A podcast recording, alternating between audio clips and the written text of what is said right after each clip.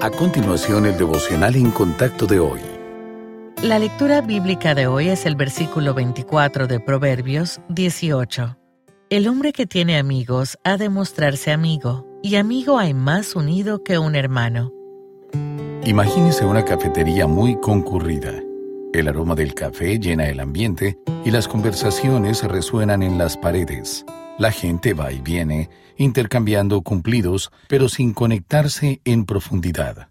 Es una escena familiar en nuestro mundo acelerado, donde muchas de nuestras relaciones son superficiales y pasajeras. Pero Dios nos diseñó para más. El pasaje bíblico de hoy dice, El hombre que tiene amigos ha de mostrarse amigo, y amigo hay más unido que un hermano. El versículo nos recuerda que el verdadero gozo no proviene de la cantidad de amigos, sino de la calidad.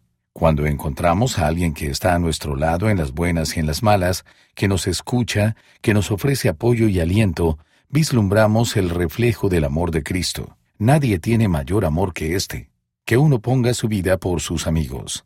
La verdadera amistad se hace eco de esta clase de amor.